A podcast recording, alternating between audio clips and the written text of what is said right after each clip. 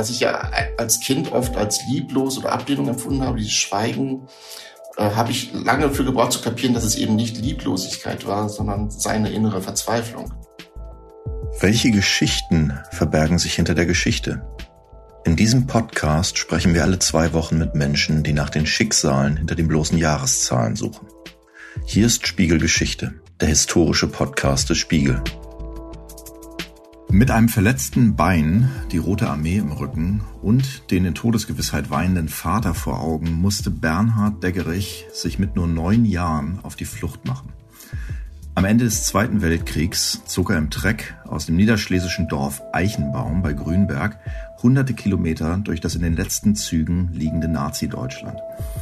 Er erlebte dabei Schrecken und Grausamkeiten, die ihn sein Leben lang verfolgen sollten.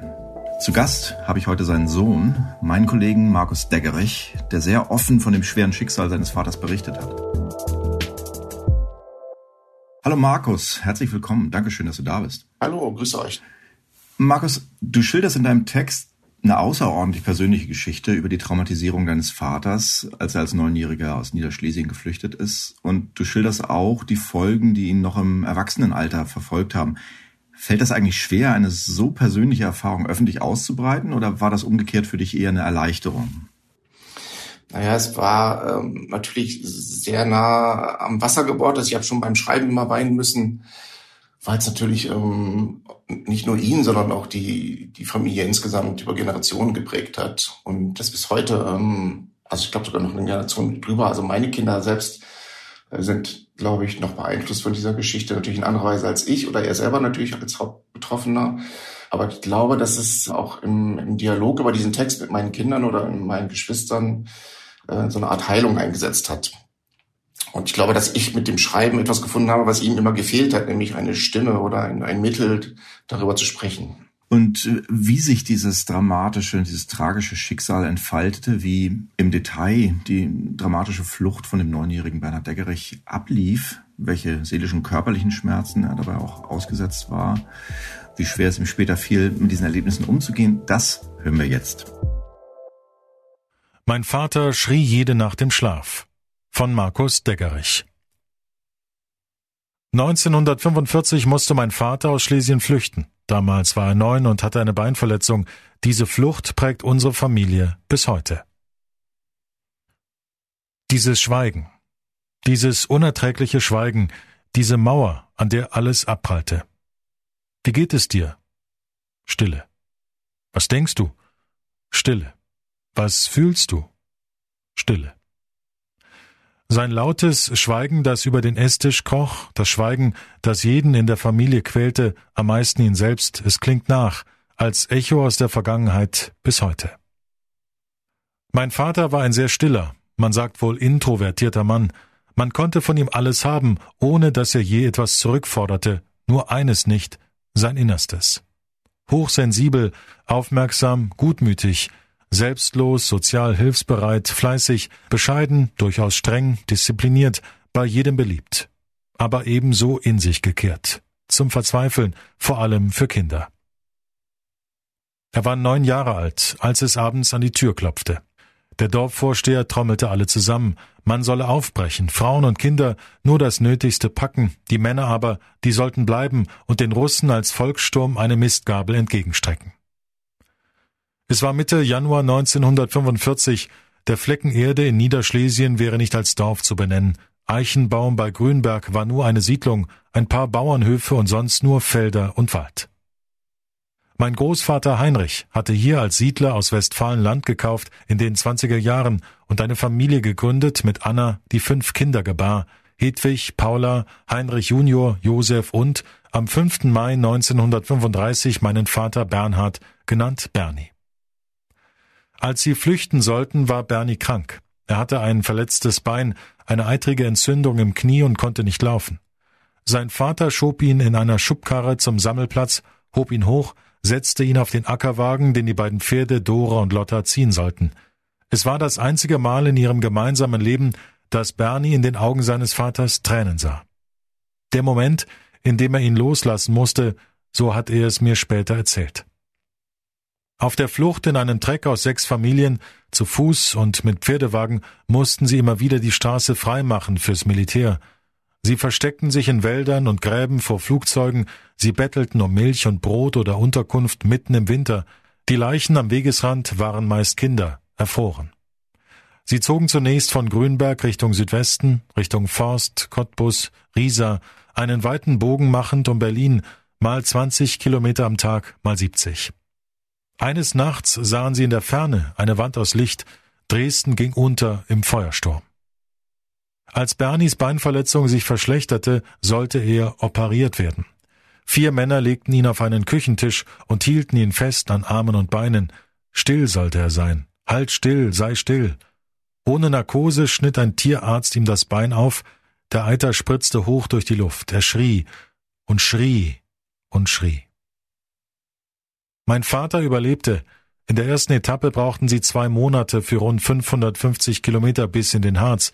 Mitte März 1945, wo sie das Kriegsende erlebten und den Einmarsch der Amerikaner auf der sicheren Seite sozusagen.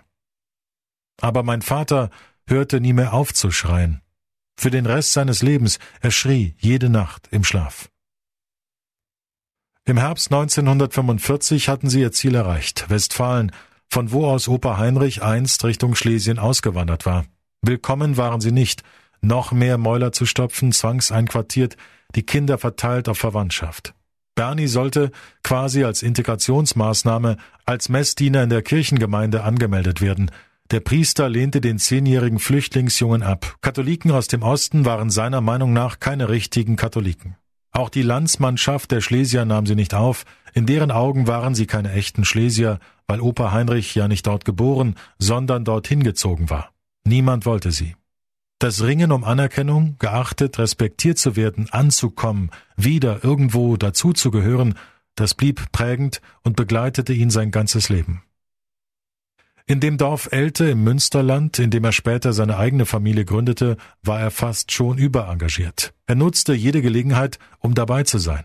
Machte mit im Schützenverein, gründete und leitete eine Pfadfindergruppe, arbeitete im Kirchenvorstand, beim Kolping in der CDU, er sang im Kirchenchor, war beim Stammtisch. Er passte sich an. Er half jedem, der ihn um etwas bat, und es war für ihn nie ein Handel. Er übertrug das auch auf uns. Wir sollten nicht auffallen, keine Blicke auf uns ziehen für alle da sein, niemanden wegschicken, um selbst nicht weggeschickt zu werden. Wichtig war, was die Nachbarn über uns denken könnten, nicht was wir selbst dachten. Eine Psychologin hat es mir mal erklärt. Es sei ihr in ihren vielen Therapien aufgefallen, Menschen mit Fluchterfahrung würde sie immer sofort erkennen, selbst noch in der nächsten Generation, sozialer als andere, weicher, bescheidener, ängstlicher, sensibler und stiller. Mein Vater wehrte sich praktisch nie, auch nicht, wenn er offensichtlich ausgenutzt wurde. Nur in zwei Punkten wich er von dieser Linie ab. Er verabscheute Gewalt, er hob nie die Hand gegen uns. Und als ich 15 war, arbeitete ich in einer sogenannten Friedensgruppe mit. Wir unterstützten Mitte der 80er Jahre Asylbewerber, Kriegsflüchtlinge aus Sri Lanka und wollten mit Flugblättern gegen deren miese Behandlung durch die Kommune, zu der unser Dorf gehörte, protestieren. Mein Vater war damals Angestellter der Stadtverwaltung in genau dieser Kommune. Ich fragte ihn, ob er nicht in seinem Büro unser Flugblatt kopieren könne. Er las, was ich aufgeschrieben hatte, und sagte nur, wenn das rauskommt, schmeißen die mich raus. Danach schwieg er wieder, ich wertete das als Nein. Am nächsten Abend stand ein Karton mit hunderten Kopien vor meinem Zimmer. Er hatte die Kennung am Kopierer in der Stadtverwaltung abgedeckt. Protest gegen die Stadtverwaltung, finanziert von ihr selbst. Ein kleiner subversiver Akt, das fand ich sehr cool von ihm und weiß erst heute, wie viel Mut er dafür aufbringen musste. Sein Integrationswille hatte immer eine Kehrseite, die Angst, nicht zu genügen. Aus Angst aufzufallen, anzuecken, aus Furcht, man könne schlecht über ihn reden oder ihn nicht akzeptieren, schwieg er in Diskussionen oder er nickte zustimmend, auch wenn er anderer Meinung war. Er ließ sich zu viel gefallen. Laute, dominante, gerne besserwisserische Menschen fand er immer unangenehm. Sie erdrückten ihn. Da war kein Platz für ihn. Es drängte ihn nie in die erste Reihe. Er wollte nicht angesehen werden. Revanchismus oder Besitzansprüche von Vertriebenen waren ihm immer fremd, suspekt. Er vermisste nicht den Besitz oder was sie für Heimat hielten. Er vermisste vielleicht eine Kindheit, die er nie hatte. Seine Heimat war später sein Haus, das er mit eigenen Händen erbaute, seine Kinder, seine Frau. Nach dem Fall der Mauer bin ich einmal mit ihm nach Polen gefahren, in das Dorf, in dem er die ersten neun Jahre gelebt hatte. Wir fuhren auf einer kleinen Fähre über die Oder, und mein sonst so stiller Vater lief ganz nach vorn, breitete die Arme aus und rief Da bin ich wieder. In den drei Tagen dort erkannte ich ihn nicht wieder. Er sprudelte vor Geschichten, war offen und redselig, erzählte, wie er seinen Kopf in einen Kaninchenbau gesteckt hatte und fast erstickt wäre, wie er Flusskrebse gesammelt und sie den französischen Gefangenen durch einen Zaun zugesteckt hatte, wie er den Hintern versohlt bekam, weil er beim Kühehüten eingeschlafen war. Er streunte durch Felder, schwamm in der Oder, er leuchtete, er war Kind. Ich lernte, dass seine Stille, sein Schweigen nie Lieblosigkeit waren, sondern Verzweiflung, Unsicherheit. Er sagte mir dann, ich habe es nicht gelernt, über mich zu reden. Diesen Satz, den jedes Kind hören will, ich habe dich lieb, ich habe ihn nie gehört, aber gespürt. Er lernte dazu. Mein erstes Kind ist ein Stiefsohn. Er war zwei Jahre alt, als ich mit ihm erstmals meine Eltern besuchte. Als mein Vater sich unbeobachtet wähnte, beugte er sich zu ihm hinunter und sagte leise, ich habe dich lieb und du gehörst zu uns.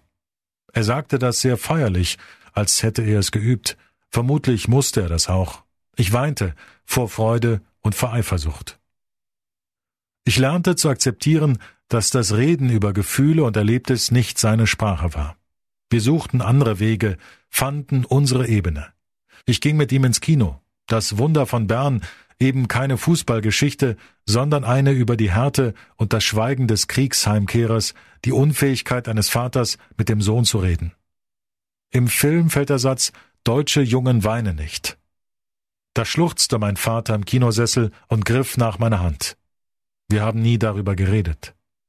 Als er 2015 starb, baten wir anstelle von Blumen und Kränzen um eine Spende für die Flüchtlingshilfe. Das hätte ihm gefallen. Er hätte gelächelt. Ganz still. Sie hören den Spiegelgeschichte Podcast.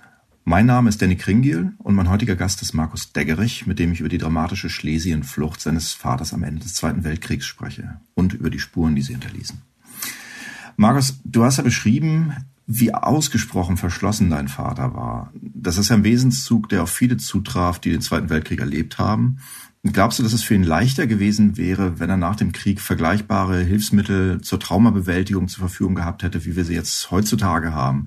Oder konnte der im Grunde genommen dem Grauen, das er im Krieg erlebt hat, nur noch begegnen, indem er es vergraben hat? Ich glaube, dass damals diese Alternative gar nicht bestand. Also die hatten ja ähm, waren sozusagen im reinen Überlebensmodus. Also das, das Mittel der Psychotherapie gab es natürlich und es gab natürlich auch schon das Wissen darüber, aber es gab natürlich in einem völlig zerstörten Land und ja nicht nur als Opfer, sondern auch als schuldbeladene, traumatisierte äh, Bevölkerung äh, endlich nur den Überlebenswillen. Also es ging ja um Primärbedürfnisse, also Hunger und äh, Kälte abwehren, also Überleben im, im eigentlichen Sinne. Sie brauchten Essen und Unterkunft. Ähm, darüber nachzudenken, ob damals Psychotherapie geholfen hätte, ist, glaube ich, fast schon Wohlfall, um ein altes Wort zu benutzen.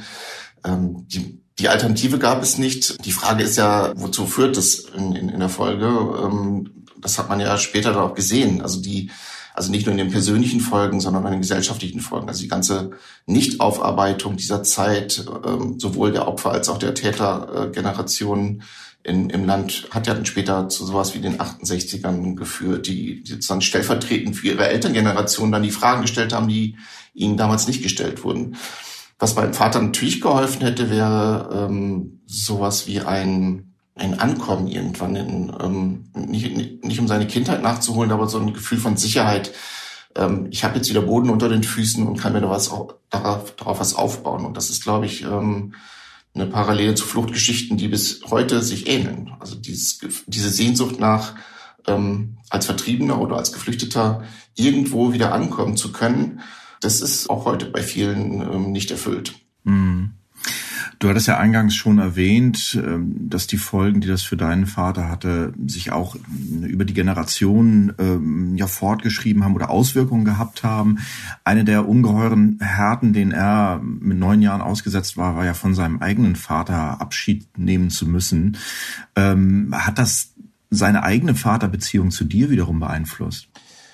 Ich glaube ja. Ich glaube, dass die Kinder der jener Zeit, also der, die in den 20er und 30er Jahren geboren sind, natürlich schon auch ohne den Krieg und ohne Nationalsozialismus mit einer ganz anderen Härte aufgewachsen sind. Also die mussten früh als Kind auf dem Bauernhof mit anpacken.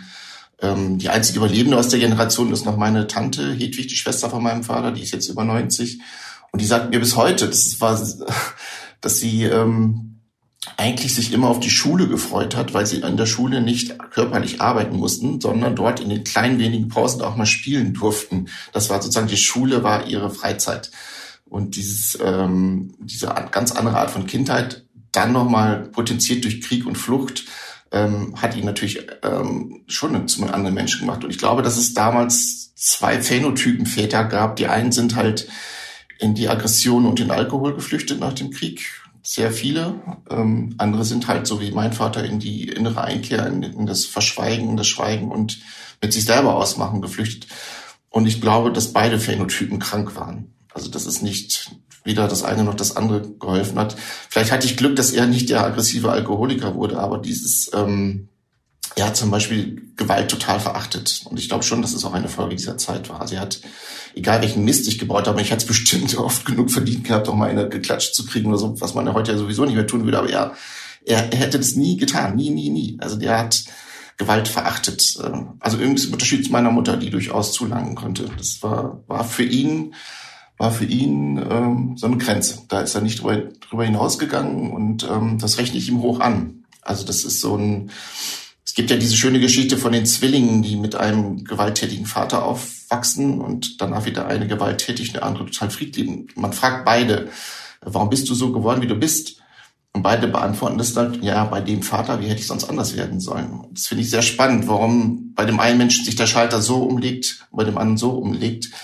Und vielleicht hatte ich einfach Glück oder er hat die richtige Frau gefunden oder er hat einfach einen, noch einen inneren Kompass gefunden, was Werte angeht oder Umgang mit Kindern angeht aber dieses, dieses, was ich ja als Kind oft als lieblos oder Ablehnung empfunden habe, dieses Schweigen, äh, habe ich lange für gebraucht zu kapieren, dass es eben nicht Lieblosigkeit war, sondern seine innere Verzweiflung. Und wenn man das als Kind oder später erst als Jugendlicher mal verstanden hat und begriffen hat, dann kann man, dann kann man das auch ertragen. Also dann versteht, hat man ja eher nicht mehr das Gefühl von Ablehnung, sondern das Gefühl von Mitleid und will versuchen zu verstehen, was ihn da beschäftigt und ihm helfen. Mhm. Ich fand eine ganz besonders eindrückliche Szene eigentlich in deinem Text, als ihr seinen früheren Heimatort besucht und er dann plötzlich aus sich herauskam. Also plötzlich dann mit einem Schlag wirklich ein ganz anderer, freierer Mensch zu sein scheint und habe mich da wirklich gefragt, was macht das eigentlich mit einem? Was, was hat das mit dir gemacht, mit einem Vater zu leben, der also so in sich gefangen ist? Und dann plötzlich ähm, bricht so ein ganz anderer, äh, gelösterer Mensch aus ihm raus. Hast du jemals die Last gespürt, das zu deiner Verantwortung zu machen, diesen, diesen Menschen aus ihm irgendwie rausholen zu müssen? Ja, habe ich. Also ich fühlte mhm. mich, ich bin glaube ich so ein typisches Papakind. Also ich habe halt irgendwie vielleicht auch durch seine Sensibilität oder seine seine Gewaltlosigkeit und seine ähm, verschlüsselte Liebe, ähm, glaube ich, bin ich auch der Vater geworden, der ich bin. Also selber in Bezug auf meine Kinder. Ähm, und ich habe schon auch ähm, versucht zu verstehen, einfach warum er so ist, weil das immer für mich als Kind schon, ähm, als Kind eine Belastung, als Jugendlicher eine Herausforderung und erst als Erwachsener habe ich gelernt, das zu akzeptieren. Ich glaube, dass ich ihn auch wahnsinnig gequält habe damit, dass ich immer wieder nachgefragt habe und wieder wissen wollte, was ist denn los oder komm aus hier raus und es ihm ja auch zum Vorwurf gemacht habe. Der hat ja, ich weiß nicht, als ich zu Hause ausgezogen bin nach dem Abitur, dann bin ich nach München gegangen zum Zivildienst da ist er mit mir runtergefahren, hat mir meine Sachen dahin gefahren und dann saßen wir halt einen Abend da in so einem bayerischen Wirtshaus und dann natürlich habe ich wieder angefangen und sogar meine Kindheit mit ihm gesprochen und er hat das natürlich alles als Vorwurf empfunden und fing fürchterlich an zu weinen. Mhm. Mhm. Und sagte einfach diesen sehr bezeichnenden Satz, ähm, ich habe es nicht gelernt, darüber zu reden. Ja, das ist äh, ja tatsächlich etwas, was sehr viele aus der Generation betroffen hat. Ne? Also wirklich traumatisierte Generation. Jetzt sagtest du gerade auch schon, ähm, dass er eben damit umgegangen ist, wie er damit umgegangen ist, dass das diese Spuren an ihm hinterlassen hat. Das hat aber letztendlich auch äh, ähm, dich zu dem Vater gemacht, der du geworden bist. Welche konkreten Effekte kannst du an dir selbst nachvollziehen, das äh, erlebt zu haben an deinem Vater? Ich finde es sehr lustig, weil meine, zumindest meine größeren Kinder sagen auch ganz oft, dass ich so still bin. Und ich bin, dann erschrecke ich mich wahnsinnig, weil ich Angst habe, dass ich auf sie wirke, wie mein Vater auf mich wirkt. Und dann versuche ich mich zu vergleichen und gucke und so. Und dann denke ich, ah, oh, äh, klar, äh, für euch mag das in der Absolutheit so still wirken. Also ich bin tatsächlich auch oft introvertiert und, und in Gedanken und so. Aber im Vergleich zu meinem Vater, denke ich, bin ich fast schon ein Plappermaul. So, aber den Vergleich, den Vergleich haben die beiden, haben die natürlich nicht. Ist so, für die ist es halt irgendwie, hä, warum bist du gerade so verträumt oder so abwesend oder so still? Oder sie beobachten mich ganz oft dabei, wie ich mit mir selber rede, weil ich so oft in Gedanken diskutiere. So, und das ist so ein Wesenszug, den ich schon von ihm habe aber eben nicht in dieser Extremität auslebe, weil bei, an ihn war ja überhaupt kein Rankommen. Und ich bin aber, glaube ich, vergleichsweise schon ähm, fast gesprächig. Ähm, was meine Kinder vielleicht gern, worüber meine Kinder jetzt lachen würden, weil sie sagen, nee, nee, du bist auch still. Und ich sage, ja, ja, aber ich bin nicht so still wie Opa. So, und, und wenn ich jetzt noch eine Generation weitergehe und ähm, mein, mein Jüngster ist jetzt drei und der plappert ohne Ende. Und ich, ich denke immer, du kannst kein Deckerich sein. Das ist ich muss dann noch meinen Vater, Vaterschaftstest machen. Also dieser Linie von Opa Bernie über mich zu dir muss irgendwas passiert sein, dass es leichter gemacht hat, dass du ähm, oder du kommst halt komplett nach deiner Mutter. Ich weiß es auch nicht. Aber es ist ähm, wie so ein Schatten, der über der Familie liegt und sich über Generationen weiterträgt, aber natürlich auch heller wird. Einfach durch die Beschäftigung damit, indem man, und das kann ich nur jedem raten, indem man wirklich drüber spricht, also dem anderen einen Anker gibt, dem anderen signalisiert, ich schweige nicht, weil ich dich ablehne, sondern ich schweige, weil mich etwas ganz fürchterlich beschäftigt.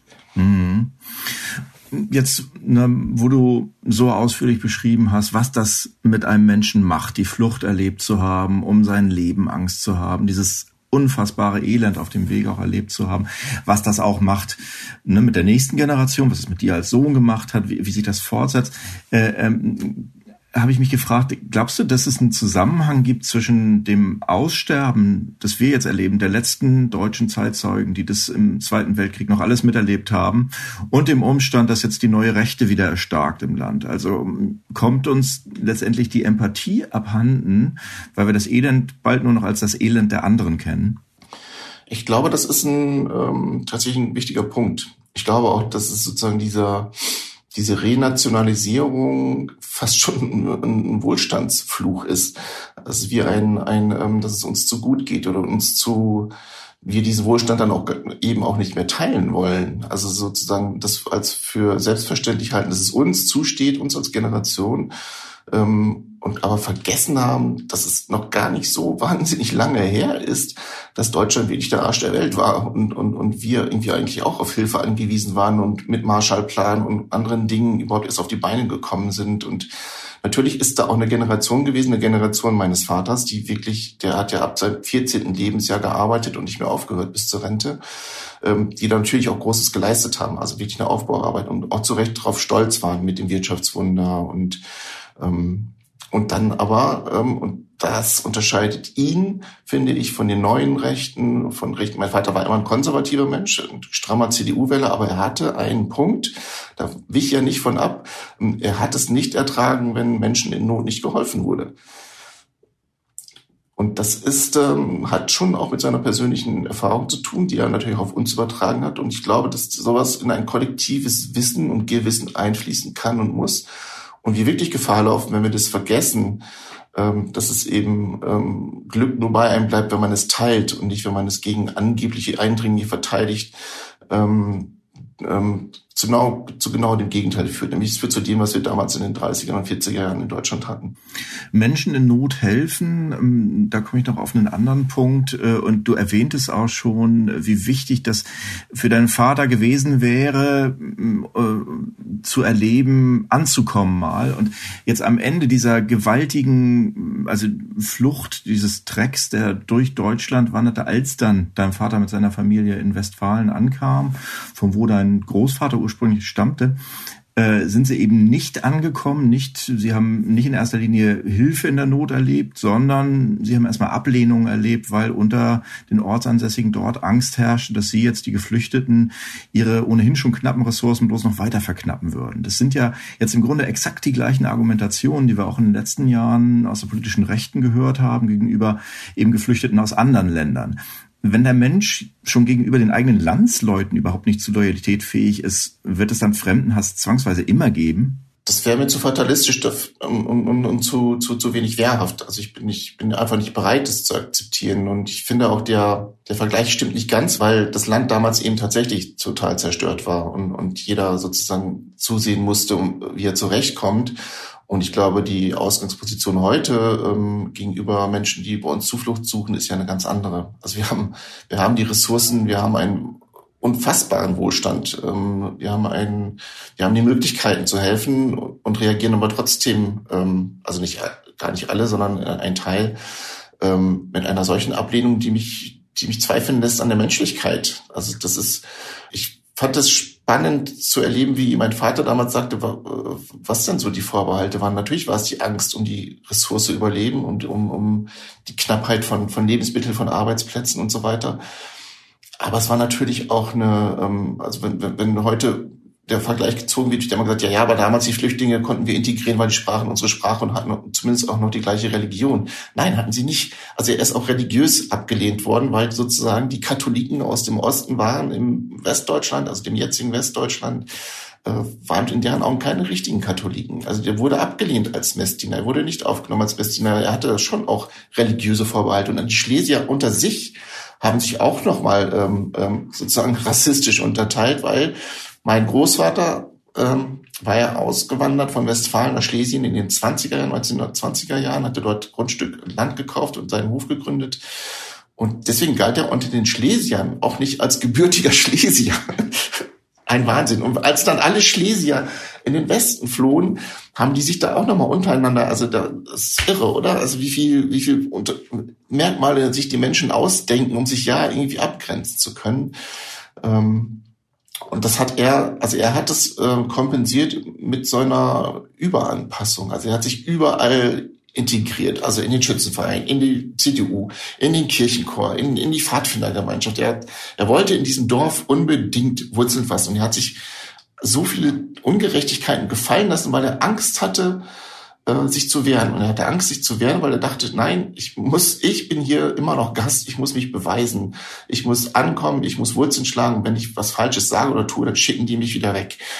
Das ist so ein, das hat wirklich dazu geführt, dass man ihn, ähm, also er war einfach ein herzensguter Mensch, aber es hat auch dazu geführt, dass man ihn ausnutzen konnte. Und ähm, also absurde Situation nach einer Party an einem Schützenfest oder so.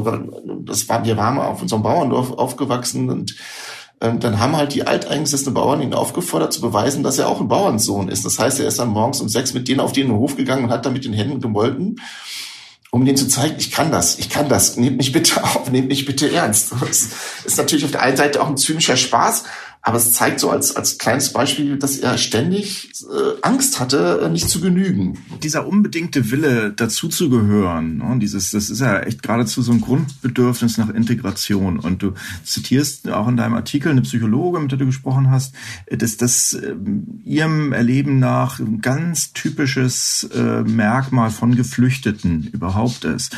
Und äh, da frage ich mich auch, wenn dieses Bedürfnis gerade bei Geflüchteten so stark ausgeprägt ist, es häufig. Was macht ein Land eigentlich falsch, dem ihre Integration dann oft so schwer zu fallen scheint wie Deutschland?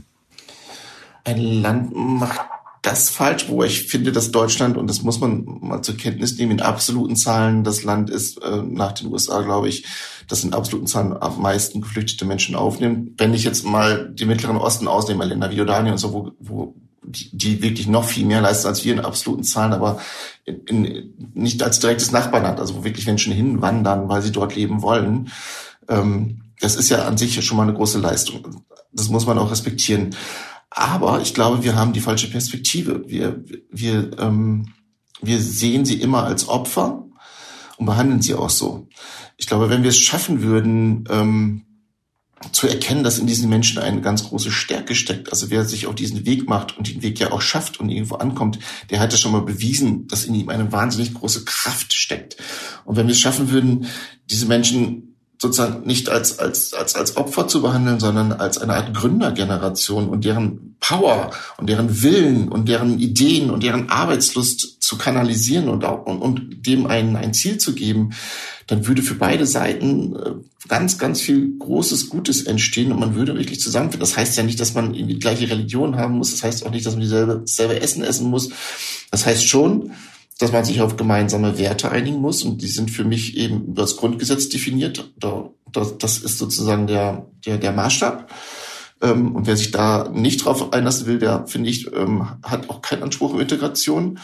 Aber alle anderen, alle, die wollen, die wollen, die wollen ja, die wollen ja nicht als, die wollen ja gar nicht irgendwie in einer Massenunterkunft versorgt werden. Die wollen ja ihr Leben selbst in die Hand nehmen. Zumindest der allergrößte Teil davon bin ich überzeugt.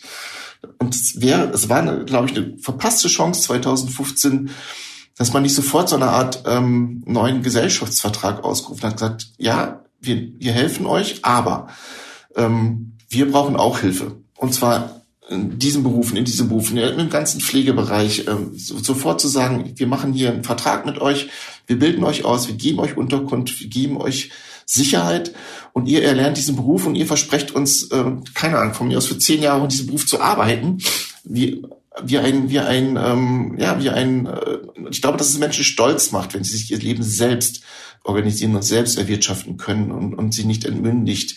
Ich glaube, dass dieses Helfen ja auch eine, eine Entmündigung sein kann. Und ich glaube, dass diese, diese Hilfe zur Selbstermächtigung, äh, die haben wir verpasst. Und das, diesen Fehler machen wir nicht zum ersten Mal. Den Fehler haben wir ähm, bei anderen Einwanderungswellen auch gemacht. Und ähm, das macht mich so ein bisschen nachdenklich. Dass man, ich glaube, dass man so eine Art, ähm, wenn man das nicht zulässt und nicht fördert, ähm, und ich glaube, dass Arbeit dann und Sprache, Arbeit und Sprache da wirklich der Schlüssel sind, ähm, dass man dann tatsächlich wieder Parallelgesellschaften schafft. Markus, ganz, ganz vielen herzlichen Dank, dass du heute da warst und ganz vielen Dank, dass du so offen erzählt hast. Ich danke euch und alles Gute. Vielen herzlichen Dank auch an Sie, liebe Zuhörer, dass Sie wieder mit dabei waren. Ich würde mich freuen, wenn wir uns an dieser Stelle bei der nächsten Folge des Spiegelgeschichte Podcasts wiederhören. Bis dahin wünsche ich Ihnen alles Gute und bleiben Sie gesund.